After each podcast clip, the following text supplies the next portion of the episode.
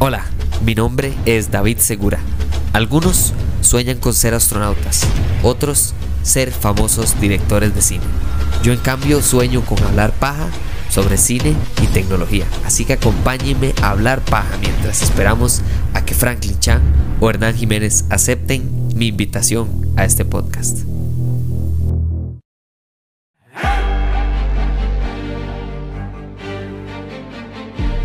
Hola, bienvenidos de vuelta a Hablemos Paja. Y sí, una semana más, un episodio más de The Book of Boba Fett.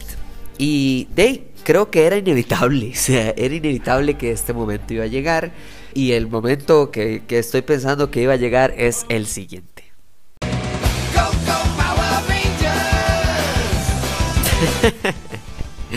hay que, hay que ser, hay que ser muy honestos. Esté usted del lado que esté, a mí me parece tan, tan gracioso que la gente en serio se esté dividiendo por el color de unas motos, por si es demasiado ciencia ficción no Star Wars o ciencia ficción sí Star Wars. O sea, ¿qué, ¿cuál es el enfoque suyo? O sea, ¿qué es lo que siente usted al atacar a estos maes por el color de su moto? O sea, no sé, ah, gente diciendo que parecían como que la moto más bien sí tenía llantas que el movimiento no era natural a una motocicleta. Perdón, pero usted qué es lo que siente. Ah, una moto, usted quejando. Ay, no, no puedo creer que el debate en línea, la pelea entre los fanáticos de Star Wars, al parecer, es si las motos de estos maes es creíble o no es creíble, si, si, si parecen de Star Wars y si parecen de, de Star Trek o de Little Battle Angel.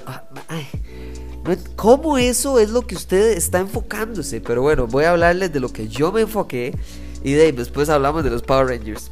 Me gustó que, que, la manera en la que empezó este tercer episodio fue la descripción básicamente del cambio de cuando estaba Java the Hutt a hoy, ¿verdad? La, la devolución, ¿verdad? Que ha tenido eh, Tatooine o, o, en general Mos Espa para dividirse entre sus familias y, básicamente entre las familias de los gángsters de, la ciudad.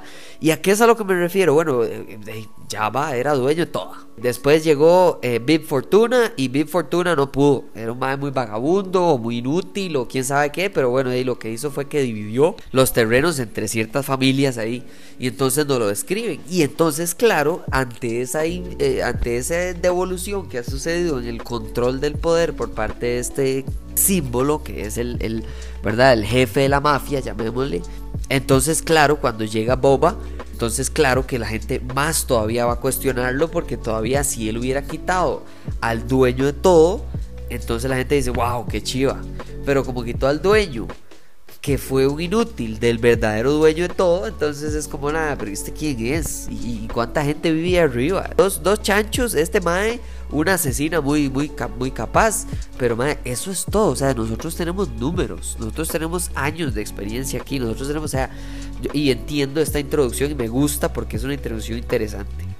Hablando de los Power Rangers, para mí lo más importante de esas, de esas, de las escenas en general en las que ellos forman parte, la primera escena es muy fácil. Lo que no me gusta, porque tampoco es como que todo es perfecto, pero lo que no me gusta es la facilidad de la escena. Estos madres que supuestamente se robaron el agua y están pagando de más y todos no sabemos quién es el bueno y quién es el malo, entonces este madre lo que hace es ofrecerles brete y, y de lo que les falta es brete, pero de, son pobres, pero no, tienen que robar agua, agua Ojo, bueno, aunque agua es una es, algo de calidad en este, este planeta. Pero tienen, tienen las motos, pero como si fuera para la expo, huevón. O sea, una vara, pero increíble. Entonces ahí es donde yo digo, como bueno, eh, por lo menos explíqueme de alguna manera por qué el contraste. O sea, porque usted tiene plata para cambiarse un brazo o una pierna o un ojo pero no tiene plata para comprar agua o para pagar agua y tiene que andar robándola. Por ahí va, o sea, y hay millones. Y usted me puede decir, es que tal y tal. Sí, pero usted está infiriendo eso. Yo quiero que el argumento a mí me lo diga, que me lo explique con algún flashback, con alguna explicación, por lo menos verbal, por más vagabunda o tal vez incluso creativa que sea. Pero bueno, entonces llega y se los lleva. Bueno, ya tiene más gente. Y coincido, no solo que tiene más gente, es muy fácil, sino que también sí considero que son un poquito de A Little Battle Angel, pero eso para mí no me parece. Sea, vamos a ver, esto no puede ser el centro de una discusión en Star Wars. No puede, no puede ser la discusión. La discusión tiene que ser mucho más elevada, mucho más compleja, mucho más seria. O sea, esto no es una discusión seria, pero bueno, está bien. Entonces nos devolvemos al pasado por primera vez en los tres episodios. El, pasado es el pedacito más minúsculo de todo el episodio.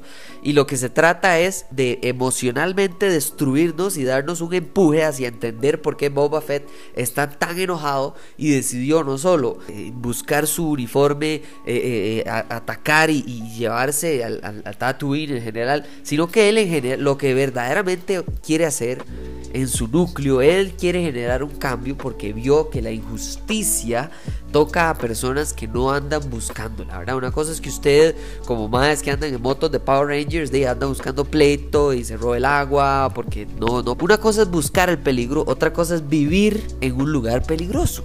Y usted, eh, vamos a ver, Boba Fett parece que lo que está haciendo es tratando de controlar por medio del respeto para demostrarle a la gente que la violencia y el temor no es la única manera de liderar y básicamente la mayor evidencia son esas eh, los, cascos de los Stormtroopers que están puestos en picos en la entrada porque todo mundo, ¿verdad? Como así el imperio? Temor, sufrimiento, explotación, todo lo malo.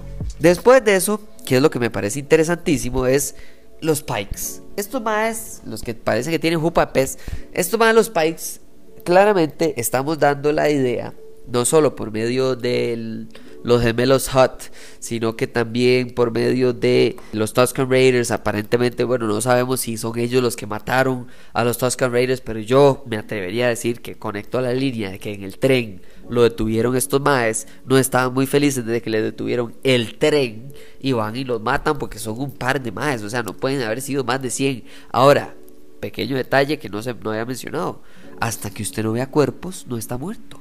Está muerto el líder, porque vimos el cuerpo, pero no está muerto el mega super, o la mega, aparentemente es, mujer, no sé de dónde infirieron eso, pero bueno, la mujer super increíblemente buena luchadora que entrenó a Boba Fett, y también los dillos, ¿verdad? Yo no vi ningún cuerpo de, de Tusken Raider ahí, chamaquillo, como los que estaban ahí, o los perros, por ejemplo, con los que andaban, no sé. Hasta que no vea cuerpo, no voy a creer. Pero bueno, ahí puede ser que sí, lo mataron a todos y nada más no quieren ser demasiado sanguinarios. Y entonces, claro, me encanta que aquí es donde interrumpimos para demostrar el poder de Black Crescenting. Sí, la semana pasada no me sabía el nombre, ya esta semana por supuesto que hay que investigar, hay que llenarse conocimiento y llevar Star Wars más allá, ¿verdad?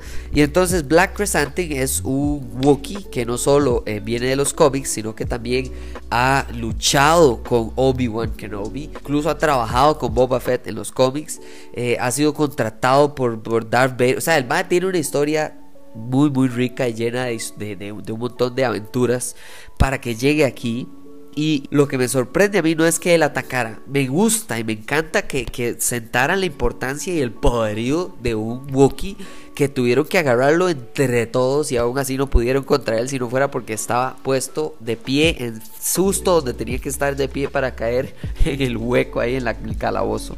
Eso me gusta porque un Wookiee de, ese calibre, de esa intimidación, de ese poder, de esa estatura, de esa fuerza, no puede, perdón, pero un Boba Fett sin su traje, sorprendido, sin ayuda, no debería de ser capaz de matarlo, subyugar, lo que sea. O sea, eso es un Wookiee. O sea, esto es alguien, esto no es una especie ahí normal, no, no, no, no. Entonces, esa parte me parece interesantísimo. Y más todavía cuando vemos que Boba Fett lo libera y le dice, mire, le doy un consejo, no trabaje para gente idiota. Como casi diciéndole, si quiere se queda aquí. Pero no se lo dice y entonces el Wookiee jala. Estoy totalmente convencido de que Black Crescent va a volver. Esa no es la última vez que vamos a verlo. Mi pregunta es, y esto sí me molesta, no el color de unas estúpidas bicis ahí, motos que vuelan. ¿Cómo carajos este Wookiee es un Wookiee? No es un ninja. O sea, este mano no puede ser invisible, no tiene superpoder, no vuela. O sea, no tiene un jetpack. O sea, ¿cómo este mero animal entró? O sea, ¿cómo entró? Este man nada más escabulle. Ah, bichos escabulle. No entiendo yo cómo es posible. O sea, no tiene sentido para mí esa parte. ¿Y a dónde carajos estaba eh, Fennec? Ah, Nada más, ya llega al último momento. Ah, no escuchó el burumbón que se armó desde arriba y no sé. No, llegan a salvarlo ahí los motorratones de Marte. Wow, para los que no saben quiénes son los motorratones de Marte, búsquenlo. Espero que les parezca interesante.